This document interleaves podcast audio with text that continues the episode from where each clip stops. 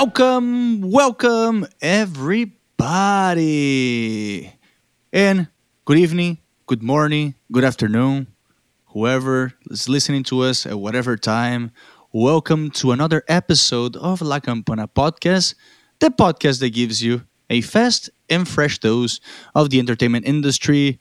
Another week of not so many industries within the entertainment industry to talk about, but there's a lot to talk about. The ones that that have released some stuff.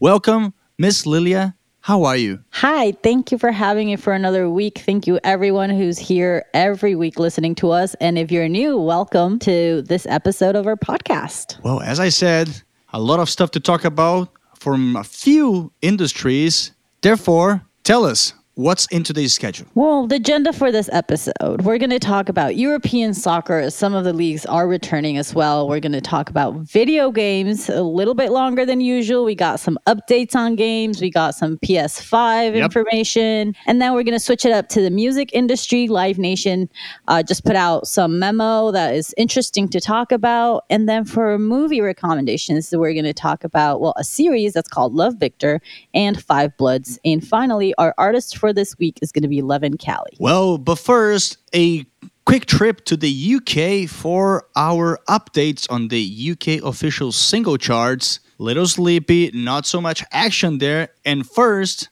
a minute of silence. Well, not specifically a minute, but a minute of silence because our beloved beabadoobee has left the top five. Oh no, so sad we won't be hearing from him, from her again. But let's hope her new songs or something come back to the top five at some point. I'm pretty sure they will. If they they just need to get viral on TikTok, like all of it right now. Like pretty much, yeah. The time, yeah, yeah. I'm not gonna go into that. Like Anyways, the number one, Rockstar. yes, Rockstar, the song that every time that I sing, my friend here starts doing the dance on TikTok. She's doing it right now. If you if you could just see it. Anyways, Rockstar by DaBaby and Roddy Ricch is still on number one, and number two, Rain on Me, Lady Gaga and Ariana Grande, and number three, Rover by S1mba featuring DTG. Breaking Me from Topic and A7S moved one position up from number five to number four. And at number five, Dinner Guest by AJ Tracey featuring MoStack up one position from last week. Debuting at number 12, Trollz by 6ix9ine and Nicki Minaj. And now, don't Rush, yes, by Young T & Bugsey, For you guys that listened to our last episode, he moved up from the number 30th position. And a new debut by Jason Derulo and Jawsh 685 and number 22, a song called Savage Love.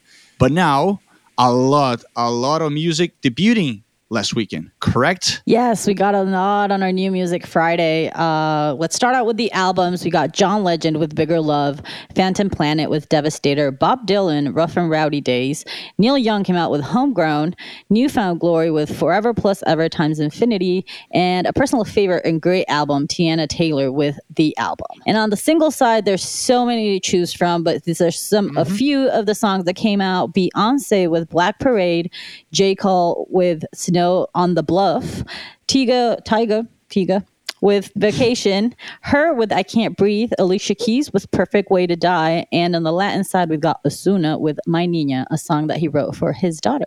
Oh, cute. Yeah, it's pretty cute. It's it's a, a, lot more low tempo than what we're used to in reggaeton, but it's really nice. And for my personal recommendations, we got John Legend and uh, feeding Jhené Aiko, uh, called, song called "You Move, I Move." Uh, one of my personal favorites from his album. And as I am used to, yes, I'm going to talk about the song from Songland. It was the season finale. And if you like music and you're interested in how it's produced, how it's written, and everything, it's a great show to watch. You can now watch the whole season. Let's hope they get renewed for a third one. But anyway, my song for this week is also going to be Usher featuring Tyga with California. Great song, actually. I was listening to it last week. And by the way, a great song from her. If you, yeah, listen to it. Really, really good song. Yeah, tell us what, what you recommend this week. Well, my recommendations, I went to the Latin side this time. And uh, speaking about slow tempo songs, yeah, the new song by Abraham Mateo and Becky G, Tiempo por Olvidar, a very good song by the by this duo here. And the other song is another collaboration between Sofia Reyes and Piso 21, Cuando Estás Tú.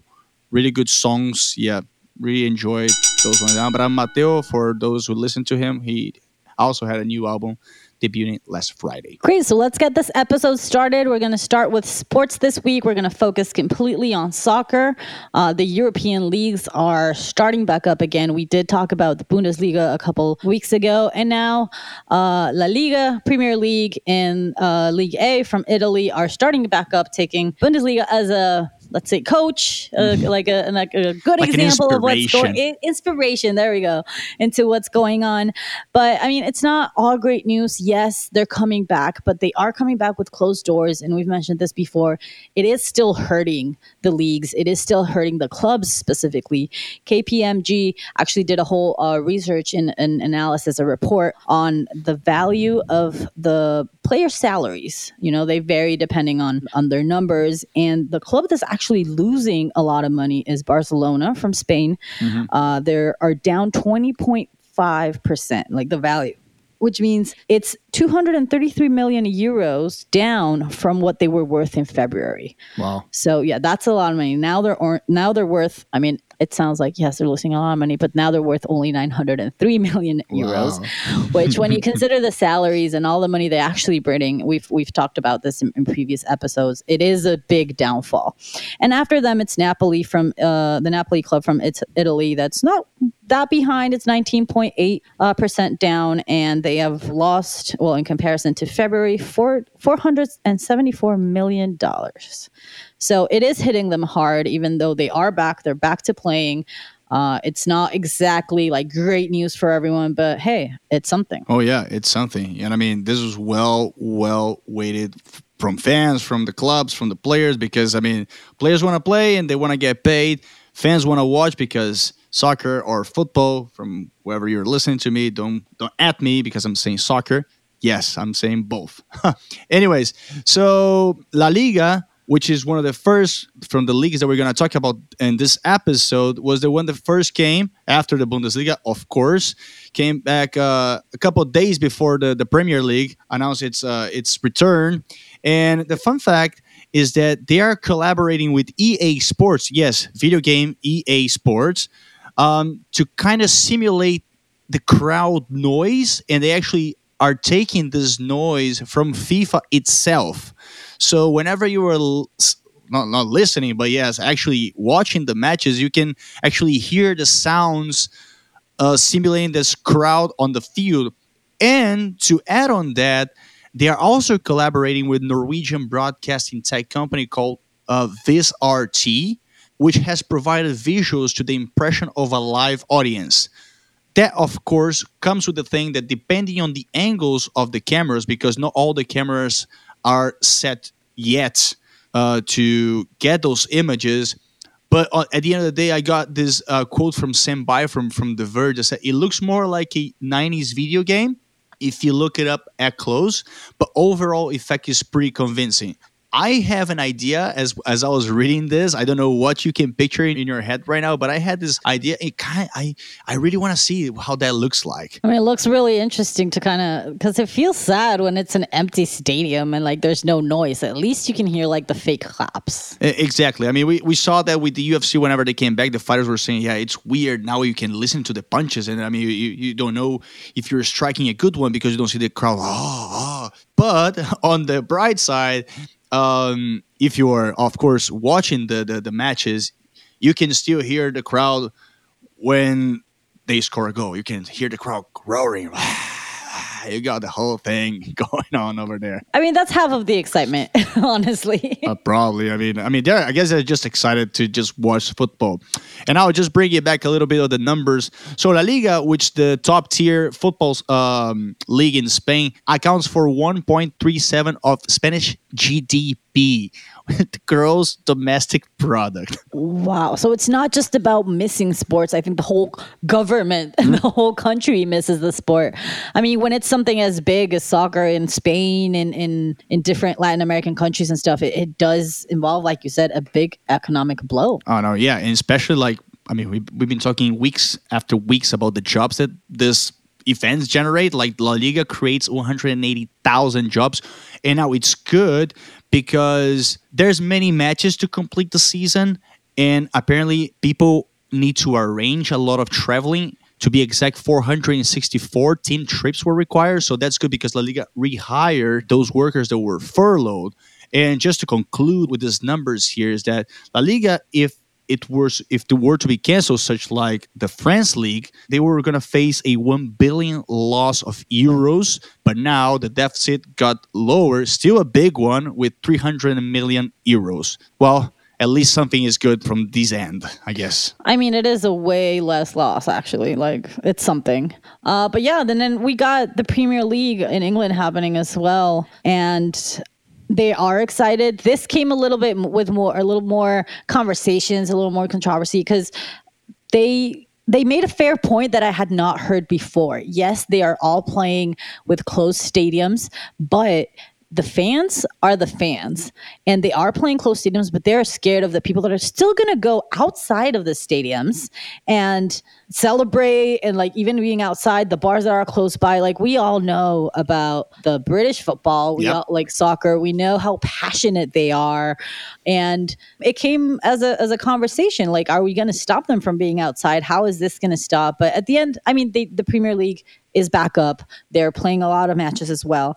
But it's interesting to see the level playing field, a company that did a survey on these fans. Mm-hmm. Interesting numbers 43% of participants say that suspension of live sports had a significant impact on their mental health. So they actually, like, their mental health depends a lot or it, it balances a lot with live sports. It's sports, honestly. Like, we've right? been talking week after week how the importance of the sports. Exactly. And and 62% of the participants of the survey say that an impact on personal they're going to have a, an important impact on their personal well, being if they are not able to attend next season as well so they better shape up and get people in there for next season because apparently fans are going to be very very uh, flustered by this or very affected by this and like you said yes the premier league is to lose, according to Deloitte, about $1 billion. This is for broadcasting deals that didn't go through and match day revenue. Again, the fans are the ones that are giving them a lot of money. They're the ones that are buying the beer, the merch, the food, everything, uh, even the tickets, right? So it's a lot of, of, of revenue being lost there. Exactly. It's exactly like pretty much what we mentioned uh, last week when we talked about the the MLS and how they don't generate as much money as other leagues here in the United States and how they depend on the fans to purchase any like merchandise or even like food if they are in the stadium. I mean, this may seem like a, just a little bit of their revenue, but it's really crucial um, for the club itself because they are not bringing in as much revenue from from other sources than they than they normally do when they see on there's no uh, COVID or anything that of this matters, you know? Exactly. But I mean, a little step further. They mm. they have had conversations earlier this week onto what they're gonna like they're already talking about what's gonna happen next season. Yep. they're getting ready to have people back in.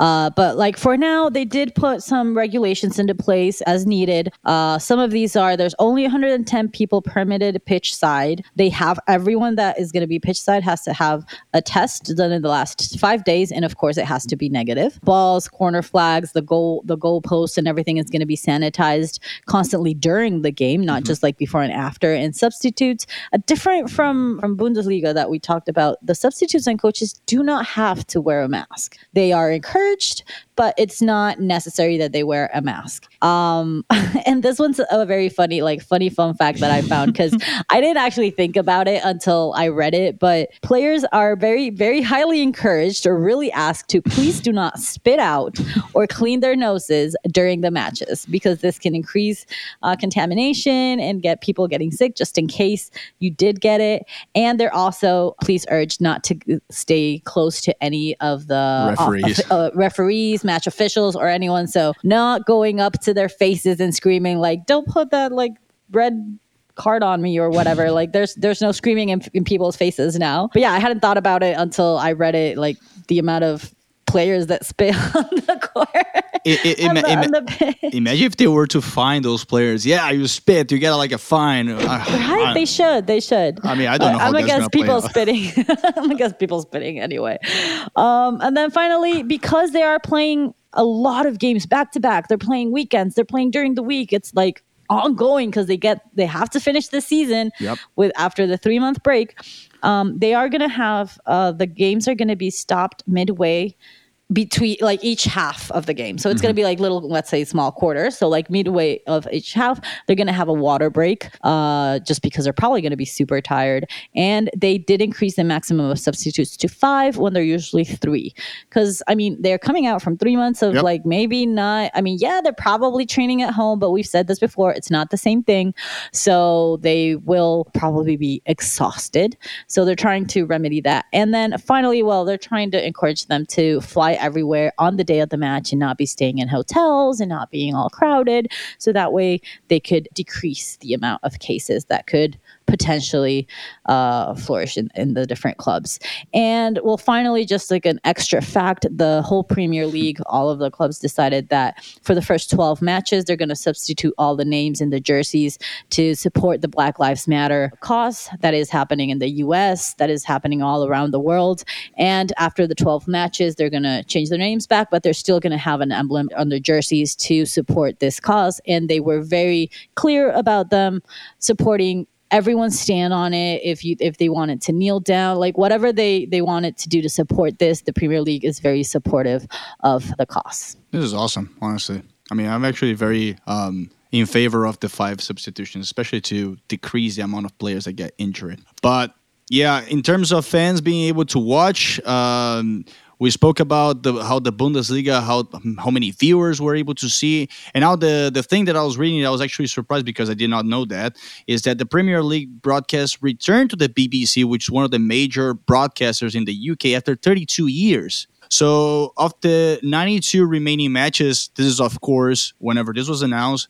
Uh, the BBC were awarded with four matches, and they actually already broadcast as one, which was the win uh, between Crystal Palace and Bournemouth, and that match averaged 3.6 million. Now, hang in there with the number because Sky, which holds the most rights uh, for broadcasting rights for the Premier League, the the match between Man City and Arsenal, which peaked at 3.4 million, was a 94% increase on the season's average.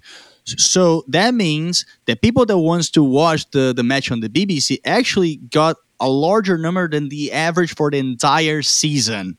Wow, that's a lot of people. But now speaking about a lot of people, the match between Liverpool, Everton, not I, I mixed both both names, Everton and Liverpool broke the Premier League records for a domestic broadcast, peaking at 5.5 million.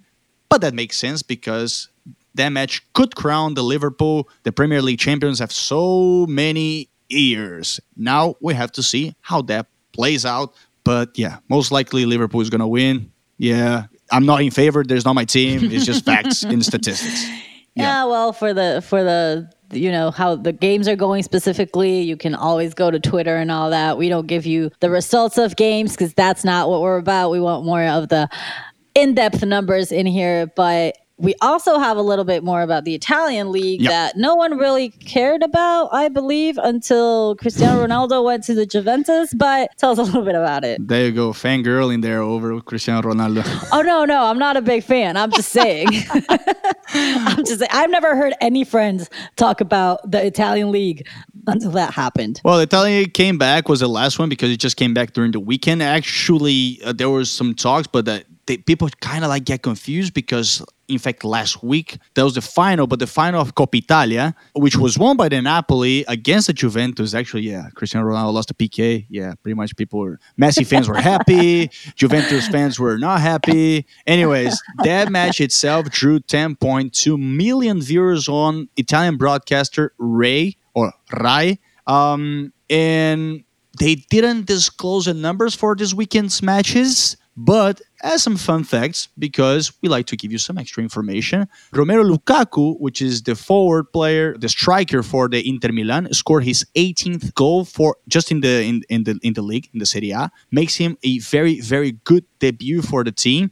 And Atalanta continues its impressive run after scoring four goals in their victory 4-1 against Sassuolo. Now we ought to see because Juventus are still leading the pack, but not so much difference in terms of points. So we'll see how those leagues are going to play out because Bundesliga they didn't take too long, and the Bayern Munich is already a champion. Interesting. Yeah, no. And with that, we conclude our sports segment. I mean, we'll see what happens. Uh, let's hope that people can get into stadiums again when it's safe. Uh, there is talks that maybe in in in from between now and 2021, it's not going to have to be a two a six feet difference. It's going to be probably less, so they can fill more. But we'll see what happens. And but yeah, I mean, we're still getting sports.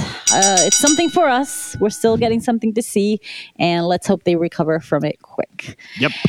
So let's keep this going. We're ready to dive in into video games. So as you might know, this is one of my big subjects and we're going to give some updates. So let's start it out with some numbers. We've said before that it is big, it is thriving during this time. So the numbers really reflect that. Yeah, I mean, talk about thriving. I mean, those numbers that I'm going to say right now, they are just from May just from May. Ooh, I'm ready for this. I'm ready. Yeah, and this is just in the US. So to be even even more those are numbers are more surprising um, because of that.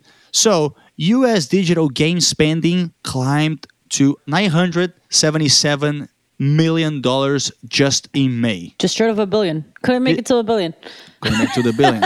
Still a lot of money though. Still a lot of money. I mean and you talk about billion because in 2008 which was the highest total the us games market achieved be- before this one right now 1.2 billion in 20 in in 2008. So you're talking in about the whole year. Well, no, I think that's just in May. Oh, okay. Wow, that's wow. But it took them 12 years. Wow, yeah, that's it's it's impressive numbers. It's impressive numbers. It's crazy. And now for you guys, I like to see the rankings and which game is going first and which game is not. So just for May, the top selling game is Call of Duty Modern Warfare. Yeah, we spoke about the Call of Duty here in this podcast. Now in terms of just the consoles, because this uh, goes into Nintendo Switch, PS4, and Xbox, but now just Nintendo Switch. My friends here, favorite game, Animal Crossing's New Horizon. Yes, we talk about Animal Crossing, big numbers, blah, blah, blah. Well, it's a great game. Everyone's playing it. Of course, it's going to have big numbers. But still, the best selling game of 2020 is Call of Duty Modern Warfare, followed closely by Grand Theft Auto 5. Yeah, that's also a great game. Not surprised at all. But now, my friend here has great news from PlayStation fans. Yeah, so we know that there's this new next generation consoles coming out probably by the end of the year. We don't have specific dates, but during PlayStation presentation uh, the last week, they did say you are probably going to have them in your hands by Christmas. This is going to be the holiday gift. And yeah, they talked a little bit more about the PlayStation 5, some technical things, uh, what you can see that's new and different. We've all seen the design of it, we've seen the memes, we've seen the jokes. It is very sleek, white and white and black kind of robot like. I mean, I did, I liked it. Yep. I, I, don't, I, I, get the memes, but I liked it. anyway, after that, there was a leak, a supposed leak of the price and everything from Amazon, I believe France, where it said that the standard game was going to, uh, the standard console was going to be four ninety nine plus tax, while the digital edition was going to be three ninety nine plus tax. Of course, this is a supposed leak. Amazon came out right away and say this is fake. This is not a leak, but it is in the price range of what had been estimated. It's kind of what we think it's going to be. And the, for those who don't know, the, the difference between the standard and the digital edition is the digital edition will not have the the Blu-ray reader, so you can't have any discs on it. It's literally digital edition, so all you can have is downloads. So if you're one of those people that really don't buy physical games or don't care about having a Blu-ray or anything, this might be the way to go. You are saving a hundred bucks, so I think it's a great step into having this difference. And that comes in handy, especially right now, because physical stores we don't know when they're gonna be open again. Right. So I mean, it is the first step into like what may be the future where we don't even have discs. So that's great. And then talking a little bit more technical, there's two main things that I kind of grabbed from this presentation. The first one is the new solid state drive. So that is very commonly used in PC gaming and uh, like hard working PCs because what it does is gives you stunning graphics and a way better efficiency in the console in general. Because what happens here, so at the end, it's like a storage. So instead of having everything stored in your RAM, what it does is kind of like takes the information that you're not using using it and kind of puts it away in a little cupboard until you don't need it. And it's until you request it that it will bring it back up, of course, immediately, like right away. And that helps your console to be like effective. Uh, you can compare it to kind of like you what you do. If you have your Google Chrome open in your computer with a thousand tabs, I do your computer's going to go super slow because all the RAM is being taken taken by this by this software. Yep, so it does exactly what what would what having a solid state drive what it does is kind of it, it takes all those tabs and puts them away until you need them. So when you need them, they'll grab them, and that makes it like way faster and better. It looks better. It has a better capacity and all that. So that's a really big step in terms of technology and a better console as a whole. And then the second thing is a controller. So it's something that's super important when you're playing consoles. So they kind of unveiled this dual sense controller. Uh, we know the Dual Shock, which came out some, some years ago. I think it was like now we're at the Dual Shock 4, I think something like that. But the importance of this is one, they went like for super ergonomic. Like what they really want it to be is kind of like an extension of your arm so you don't feel like you're grabbing a bulky controller and that's something out of yourself. So they want to make it feel like it's you. Like whatever you're moving, whatever you're doing, it's part of you. The first thing would be with what is called haptic feedback, which is basically when you're where you're grabbing the control, if something's happening, you will feel it on I don't know, something happens on your left side, it'll vibrate on some parts of the left side of the controller, for example. It's trying to make it feel way more natural instead of just like, you know, your controller vibrating. exactly. Like, remember the old days where there was like yeah. all of it vibrated when something happened. So, this is trying to make it a lot more natural and, yeah, kind of feel it like so you can s- slowly not slowly but you can like feel it in your yeah. in yourself and that comes with adaptive triggers so like the l2 and the r2 what they're going to do is that the levers are going to have resistance so uh, the example that they put is if you are playing a game and you're going through a pool of mud for example you're going to feel that resistance in the levers uh, if you're swimming you're, it's going to be way way easier to move around so it makes it even that more real. That's really interesting. I mean, I'll, I'll I don't personally play a lot of video games, but I'll be really intrigued to to see how that plays out. Because I mean, I'm now that now that you said it, it's, it's like going through mud and you see like, oh, you have to push it like a real hard to get the resistance. There. Right? Like like now it, it's coming to a place like whenever like you were young and you felt that if you clicked yeah. it harder, it was gonna yeah, happen exactly. harder. No, like we're getting to a point where yes, they're trying to make that like if you move harder it's gonna move harder. So it's trying to bridge this gap between reality and and, and the video game. So i think it's really great. And while this controller has an estimate price of around 60 to 65 dollars that's what i i think they estimated. There's nothing about it at all completely but um yeah that's the controller. It looks uh, like it's going to be very interesting to play, not just graphics, not just visually, but also that feeling in your hands. And then finally, for the PlayStation, they also announced that the Marvel's Avengers game is going to be available day one. There you go, Avengers game. I am inevitable. That's one of my favorite quotes ever. Um, but speaking of PlayStation, I'm gonna keep rolling with this game uh, biggest release with the week, the month, and I would almost bet the year. Potentially the year. Let's yeah. Let, us like say I, let, us put our bet. Let's put our imaginary bets here. Ah, yeah. I'm gonna put my money into the release of the year. Last of Us Two came out June 19th, and yes, its first edition was huge. Came out 2013. They sold over 17 million copies from PlayStation 3 to the remaster version in PlayStation 4, and it is everything people were waiting for. I've seen great reviews. I've seen, of course, like everything, some backlash, but it just looks amazing. It is a 30 hour epic game that got created over seven years. Yes, as soon as the other one was released, it's like, let's start working on number two. And it took them seven years to get where they are. And wow. it was worth it it was worth it. Animations, I don't want to get too much into the story. There's I don't want to like spoil it for anyone because it just came out. We all know is the story of Ellie that's looking for vengeance. Um, but the great thing about this, the visuals, the details. There is a lot of talk. There was a whole Twitter feed about, for example, a rope It sounds super simple, but the fact it's a rope that you can move around however you want. And depending on how you move your controller, it's how the rope moves. And it hits, I think you can hit a tree and it hits different parts of the environment.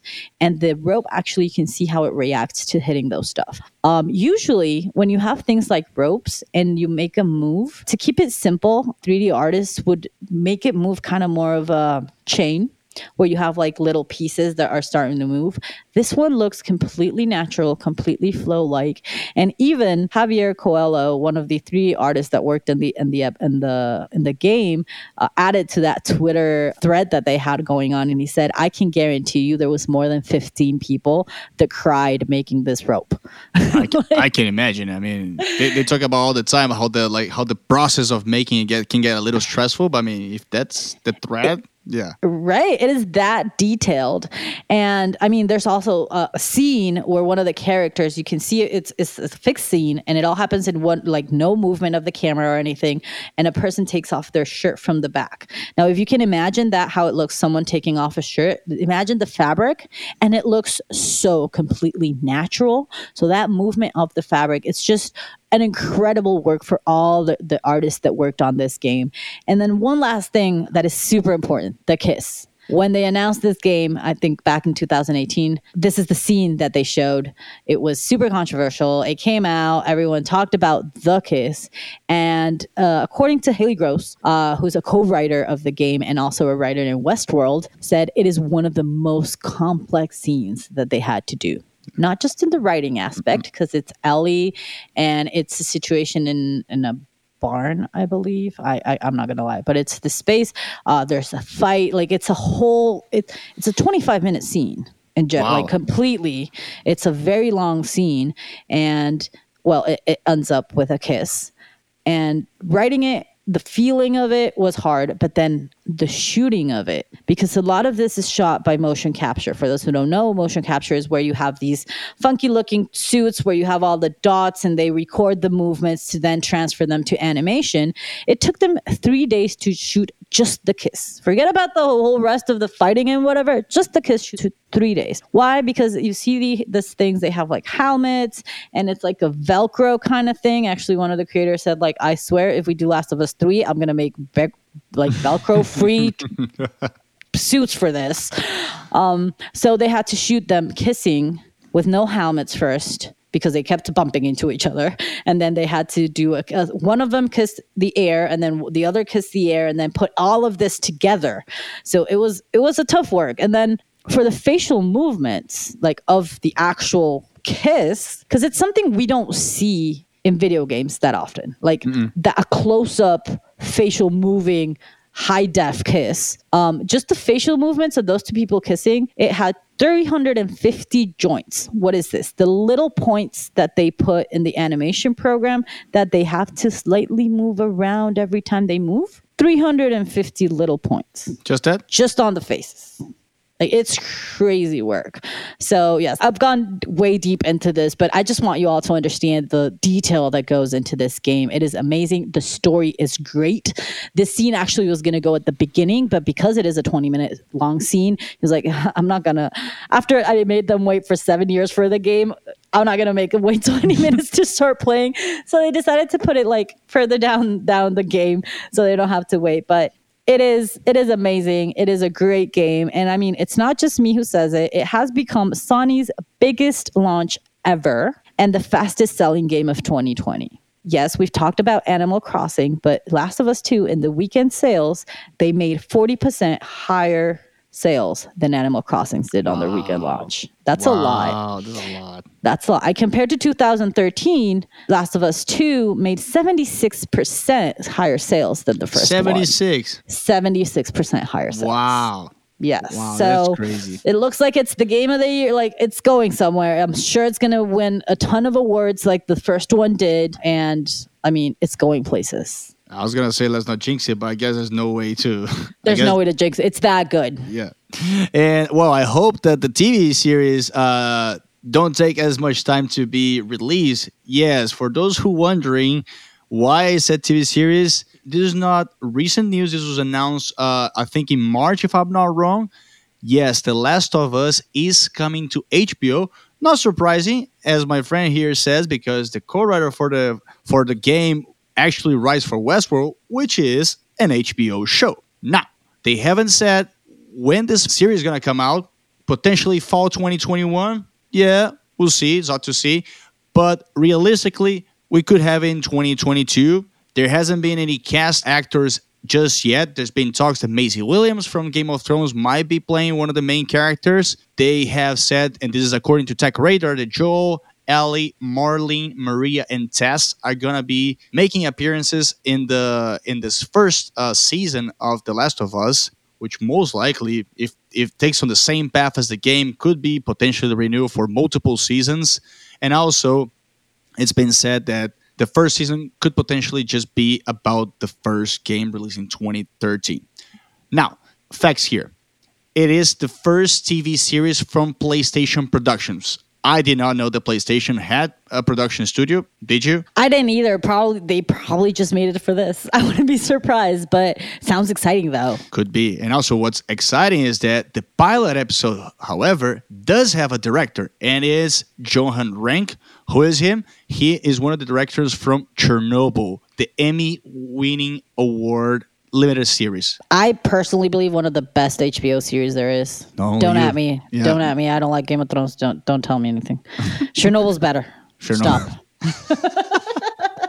And also, just to uh, wrap up this Last of Us pretty much segment that we did here, is that Neil Druckmann, who is the co-writer and executive producer of the game, is also acting as a co-writer alongside Emmy-winning screenwriter Craig Mazin, also from Chernobyl. Hey, there you go. The family's happy. So they got a lot of great people. Like this looks great. They got a lot of great people working together for this. So Yep. And if you like the music, the composer for both games, Gustavo Santa Olaya, is returning to work on the HBO adaptation. But now, I'm going to move on to just one announcement that was last week from another uh, big distributor, big company in the gaming industry, Electronic Arts, which announced the Star Wars Squadrons, a new first person space combat game that will have players flying the series' famous star fighters. Yay, Star Wars fans, you can celebrate right now. Yay! I'm celebrating. I'm dancing. Now, I have to, don't at me, I had never seen a Star Wars movie. Yes, I said it here on oh the Oh my record. so I have to ask friends that were um, really into Star Wars because you are going to be able to fly all the ships, and that includes the X Wing, the Y Wing, and the TIE fighters. Yes. So The- excited to get on a TIE fighter. I guess you and everybody else. well, this game actually has a release date. It's October 2nd and it's going to be available for Xbox One, PS4, and PC. Potential adaptations for PS5 and X and the new Xbox are in the talks, and it's about to be priced as $39.99. And also, one of the things is going to be compatible with VR headsets for PC and PS4. Oh my god, I want a VR headset to fly fighter. Like, I want all that. Okay, I'm gonna start saving up. Um, and talking about releases, uh, we also got a new trailer from Rocket Arena. It was actually announced in May 2019, and it is kind of like an Overwatch style Heroes, like Overwatch Heroes meets the Quake style of Rocket gameplay, kind of like that. Um, it's gonna be available for PC, PlayStation 4, and Xbox One, and uh, yeah, I mean, it's going to be distributed and published by EA Games.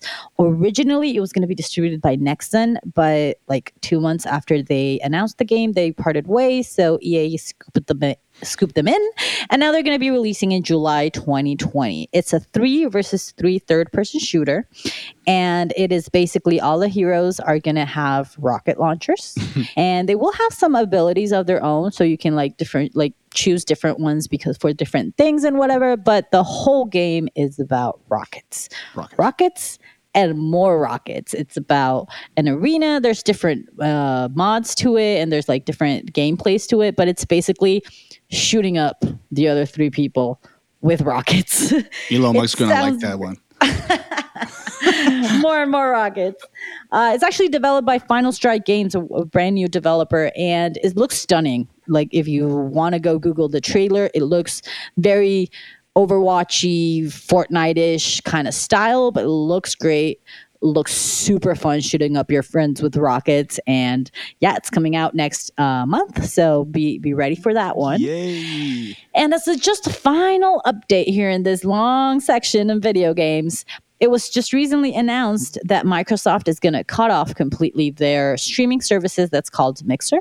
And it's going to be kind of like molded into, bought by, adapted into, or whatever you want to call it, to Facebook gaming. It launched in August 2017, and it was pretty obvious that they were not like close to reaching the numbers that YouTube has, that Twitch has, that even Facebook Gaming has. So they decided to call it quits, joining with Facebook Gaming. But the important part of this and the interesting part and to see what's going to happen is that they're really big streamers that had exclusive rights with Mixer, which is how they were trying to kind of get their numbers up. Uh, names like Ninja and Shroud and other streamers that were released from their contracts. That's important because they're not being made to move into Facebook gaming. They're just being released and they're letting them decide whatever they want to do. Ninja is a big case. It's one of the biggest streamers that there are. Yep. Uh, he had 14 million on Twitch. As of last month, he had 23 million on YouTube. And when he signed this contract with Mixer, which is rumored to be around 50 million dollars for those exclusive streaming rights, he didn't leave in the best terms with Twitch. So who knows what's going to happen right now, where he's going to go back to. Even his wife, who also works as his manager, did mention in an interview that since he went to Mixer and because his numbers weren't right and what and whatever it was, he wasn't feeling the streaming anymore. He wasn't feeling comfortable with it. So now he has the freedom to do whatever he wants. He's got money on his pocket. So we'll see where uh, all these streamers go to and see if they decide to partner with Facebook Gaming as well and really boost their numbers or go back to Twitch and YouTube like they were doing. You never know what that's gonna where that's gonna play. I mean, that's sometimes they say yeah, money talks. Yeah, yeah, it is. It is. When well, I mean, fifty million for for for exclusive streaming rights. This is crazy numbers. But this and is, what- go ahead. No, and what this brings is a, another interesting subject that, like, we're probably going to talk down the road is a live streaming talent wars. Yep. Because Mixer was the first one to actually pay someone for exclusive streaming rights. That didn't happen before. Mixer now did it, and they released contracts. So I'm sure we're going to see this new way, like. No one has ever paid this amount of money for streamers. Mm. Now they're like a whole celebrity artist thing that they can get their exclusive rights. So I'm sure it's it's gonna shift the streaming industry in an interesting way. Yep, sounds like what we talked about the Joe Rogan with Spotify and podcasting. Hey, kind of like. Exactly like that. Well, it's time to move on to our last subject. Correct. Yes, let's ta- finally talk about music again, one of my favorite subjects. But Live Nation, why is this important? We've been talking about concerts, festivals, how all of this got canceled. We recently got Coachella, Stagecoach, Riot Fest, like all these festivals finally canceled. They're all moving to 2021. And Live Nation, the biggest live music promoter in the world, just released a memo where they basically stating the changes that are going to happen in festivals and concerts in the future. This is mainly focused into shifting financial risks from the promoters, who's now take almost 100% of the, that risk, and shifting it a little bit into the artists and the agencies. How will this happen? Well, first of all, they're going to make some changes into the guarantees. What are guarantees if you don't if you're not in the music industry? Whenever an artist is set to play a concert or set to play a festival, there's many ways to negotiate how they're going to be paid, but there's normally a guarantee fee. That means that whatever happens, that is the amount of money that they're going to get. Usually comes with an extra percentage for ticketing, extra percentage for merch maybe and other things, but there's always this guarantee that whatever happens, they get paid that money. So what's going to happen? First of all, they declared that they're going to decrease guarantees by uh, for artists at least 20%. That means they're going to be artists are going to be paid 20% less in general. And another thing is that right now, if we all know concerts and stuff get canceled, they usually say for other reasons, but we know they can cancel them for poor ticket sales. Yeah. Like if the ticket sales are not getting to where they want to, they will just cancel the event. Usually when this happens, they still have to pay the artist 100% of the guarantee. So this new statute said that if they decide to cancel the, the concert, they only have to give the artist 25% of that. So the promoter doesn't absorb that 100% of the fee. And then, but if an artist cancels a performance in breach of contract, like because they want to, basically, the artist is going to have to pay the promoter double the artist fees. Before this, artists were able to breach their contract and not appear or be two hours late to their show. And there wasn't a lot of repercussion on the artists, apart from maybe the fans got mad, maybe they got a little mm-hmm. backlash on that. But the artist didn't really take any blame on that. But now, if they decide to breach their contract, they have to pay the promoter double the fees. That is important because that is going to also make the artist a little bit more accountable for showing up for like being in there with the contract. Yeah. Uh, also, be a part of ticket sales so it doesn't get canceled and they get all their money. So I think it's going to make them a little bit more involved in, in the whole planning and the whole process of the festival or concert. Anyway, uh, there's some things that already existed but were like wanted they wanted to reestablish as the promoter gets to decide all the pricing for the events that the uh, artists, of course, they say yes to recording for like TV, radio, streaming, whatever, to getting all their image and whatever. And uh, another thing is is an important if a performance is canceled due to a major event and now it's cited similar to COVID 19, like now we have a president, yeah. the promoter does not have to pay the artist fees. So, like, if it's something huge that they can't control, they don't have to pay those fees when they kind of used to normally. And what they're doing with this is they're making the artist responsible for getting their own insurance policy for cancellations. Before, the promoter had to get all the insurance for cancellations, but now the artist has to make sure that they get their insurance because they don't have to get paid if it were canceled for something major. And then finally, if the promoter is not allowed to use the venue at a full capacity because the venue said so or because government restrictions or what we're seeing right now for COVID 19, the promoter can terminate the agreement at any time with no incurring fees, uh, and the artists have to take care of their own fees. So, all this, what it's making is basically have a little bit of risk as well because like what we saw right now what happened like in the past few months all these things got canceled and the ones that got hit economically like really hit was the promoters. Yes the artists couldn't go out and play but they were not owing money and they didn't have to pay everyone exactly. uh, out of pocket. But and, and also like with the fact that the these events as we mentioned over and over again they generate a lot of jobs. And i mean it is nice to see the the risk distribution for this a little bit because especially when it comes to festivals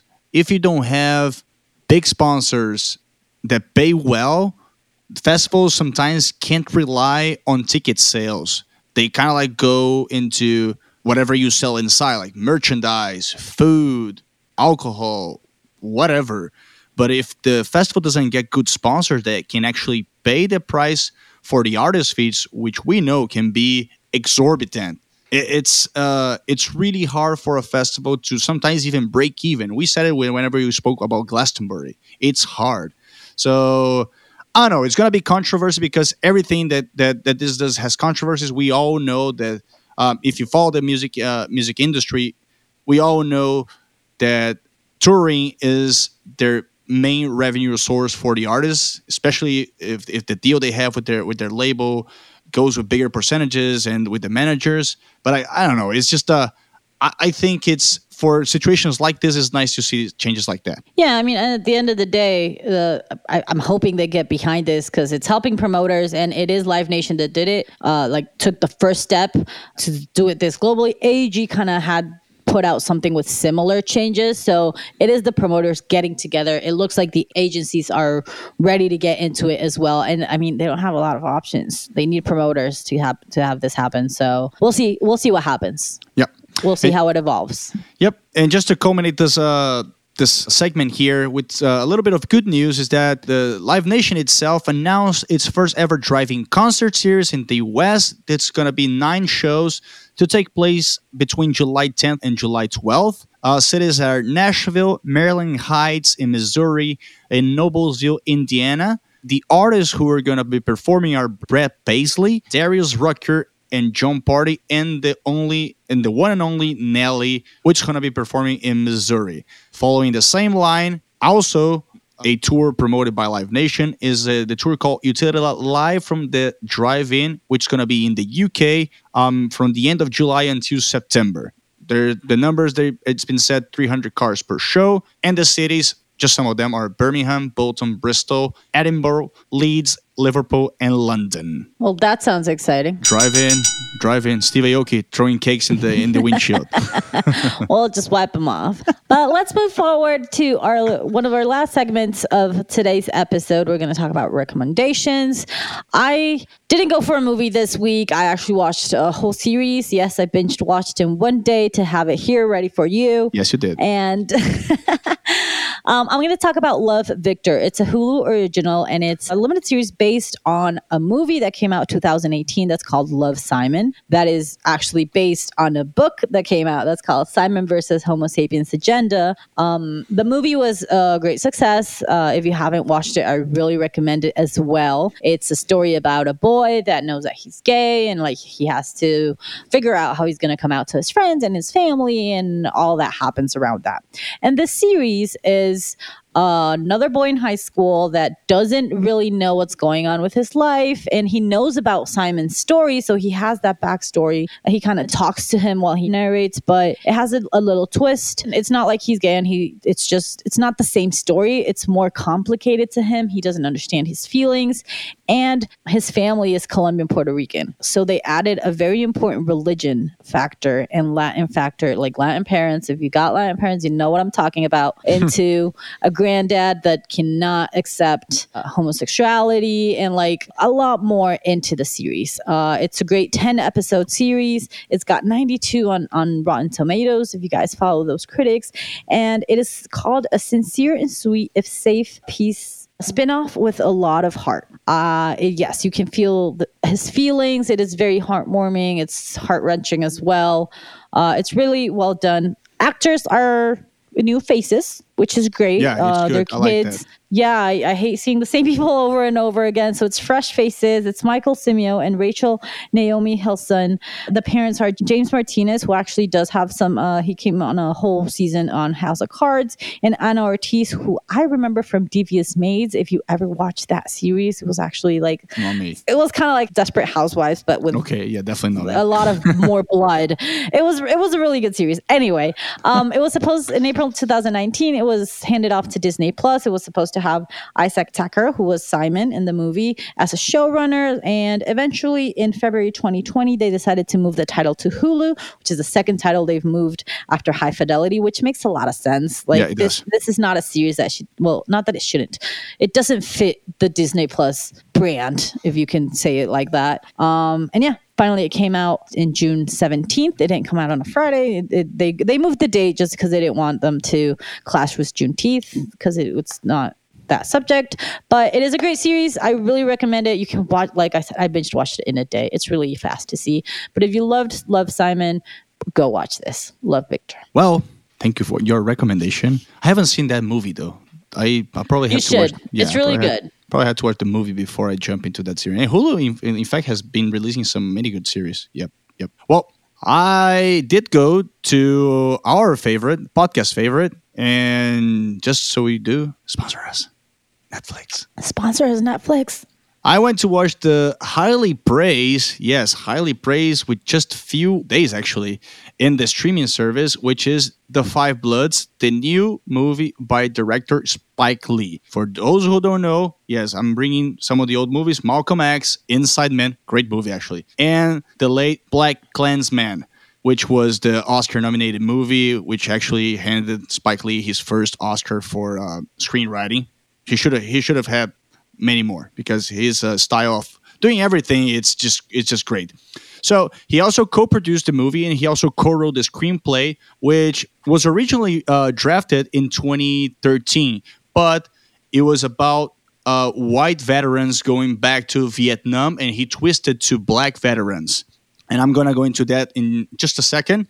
So for the research, if you like books, um, he said that he watched a lot of videos, a lot of documentaries, but primarily a book that was uh, written in 19 well not written but it came out in 1984 called Bloods an Oral History of the Vietnam War by Black Veterans was the one that he based himself pretty much the most. It was written by Wallace Terry. Um, now the cast is old actors, and when I say old, like they are all in their 60, low, high 50s.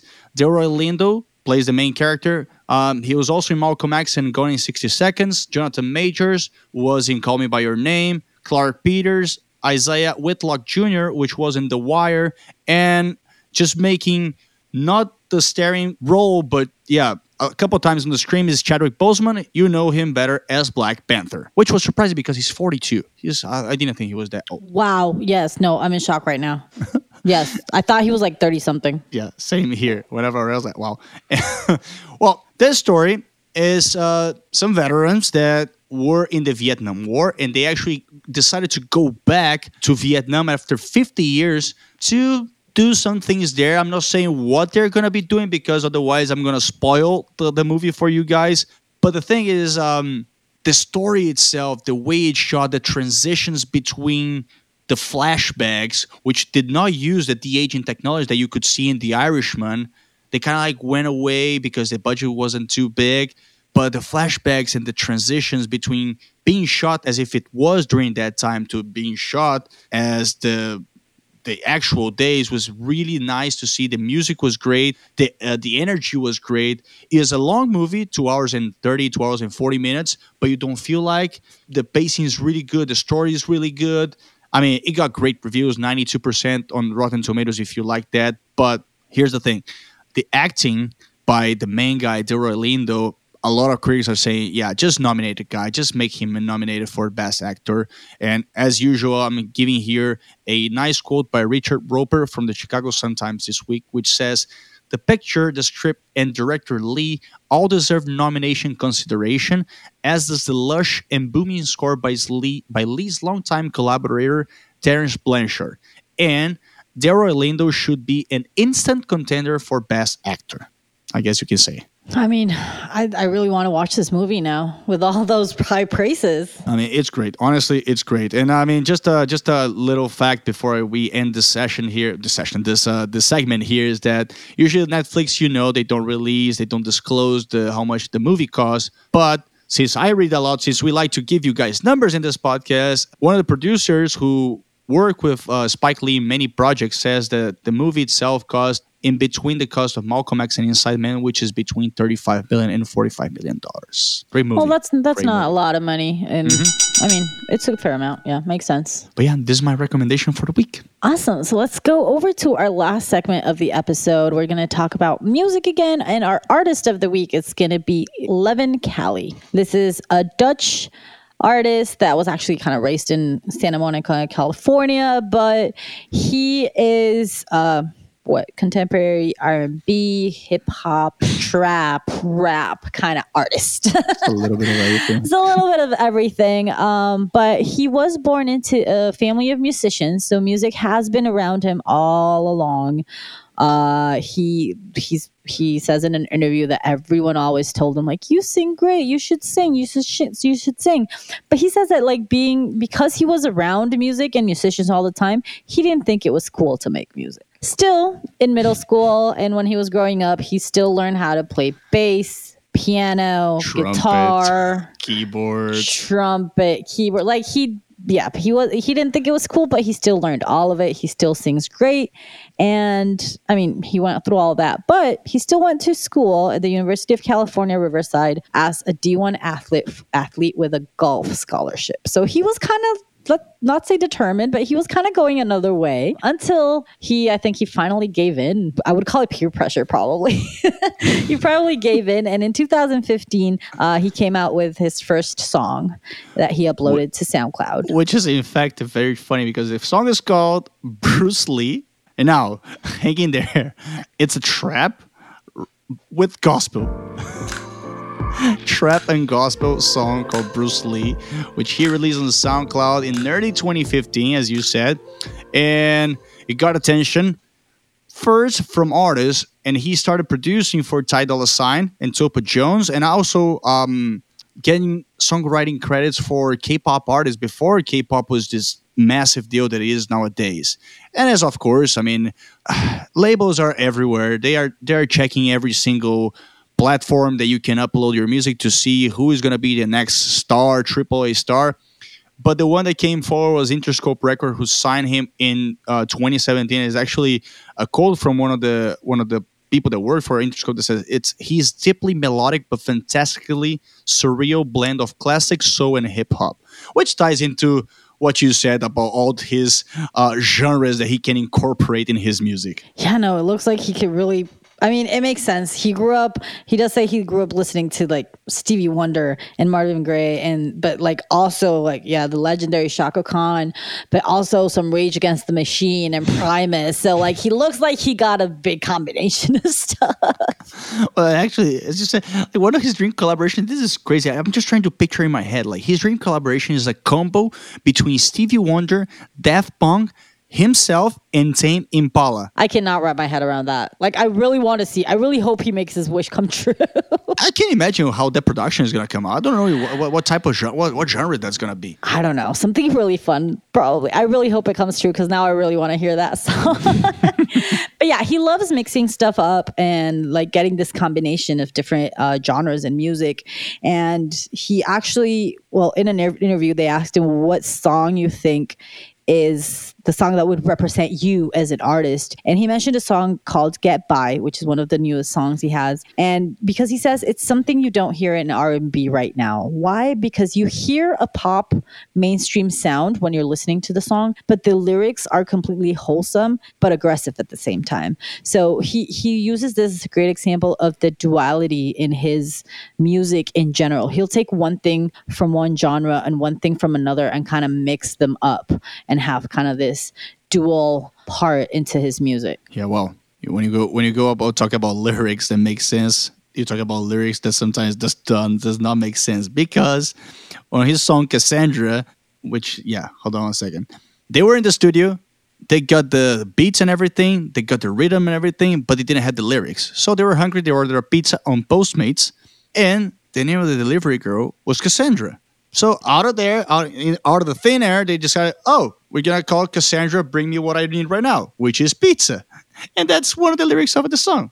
Great stuff right there. Yo, everyone needs pizza. Like I agree. I completely agree. Bring me some pizza too. but now going for duality, as you mentioned, like his projects, which you could say it's a two-part album but he didn't specify that it's called low tide and high tide, which he says represents a constant yin and yang of the life of us as humans. There's, of course, the bold ingenuity on low tide for the collaborations with many artists. And on the on the other side, on high tide, he goes on the ballad, he goes on rock, he goes like very like hard singing, but also he emphasizes the way that, as you mentioned, like with the R and B bangers being kind of like popish and heartbreak songs he tries to go with the positive vibes on those songs as well. Yeah which is something that i like i love that like this combination. And i think it, it's it's something that you can see in the artists that we bring every week and that we we've said before that it attracts us to their music this combination of stuff that they're not scared of bringing things together of changing genres uh, doing something different. There's a song that's called perfect is boring that i love because it's very like r&b kind of thing. And then suddenly at the end there's like, like this rock guitar solo that comes out of nowhere and i don't know this this combination of not being afraid to break the rules yep. and create a whole new genre i think this artist has a really good future coming from him. Uh, I mean, he's doing great on Spotify. He's got 1.6 million uh, monthly listeners. His his most reproduced song is "Do You Wrong" that has 29 million re- reproductions. So he's he's on his way. But I think he's a great artist that is going to bring like a, a, freshness to R&B and, a, and something different, a new face to this type of music. Yeah, exactly. And just to add on that, um, guy on on R&B, usually you see more girls in this genre but as we brought here in the past, you're probably gonna see his face a lot in the R&B world, as you can see. But yeah, give this guy a listen. Really, uh, honestly, one of my favorite artists since we did this, uh, since we started doing this podcast. This is one of my favorite artists. So yeah, give it a listen. As always, we'll leave his handles in our description so you can follow him. You can look him up. And that is it for this episode. Thank you again for being here this week. And we are so happy to bring you new content every week and entertain you during this stay at home kind of life. Yep, it is what it is. But yes, we're happy. We're we're happy to be here another weekend. Thanks again, Lilia. Thanks to everyone that listens to us. Uh, this is Geek Canino tuning out. This is La Campana, the podcast that gives you a fast and fresh dose of the entertainment industry. See you next week. Bye bye. Ciao.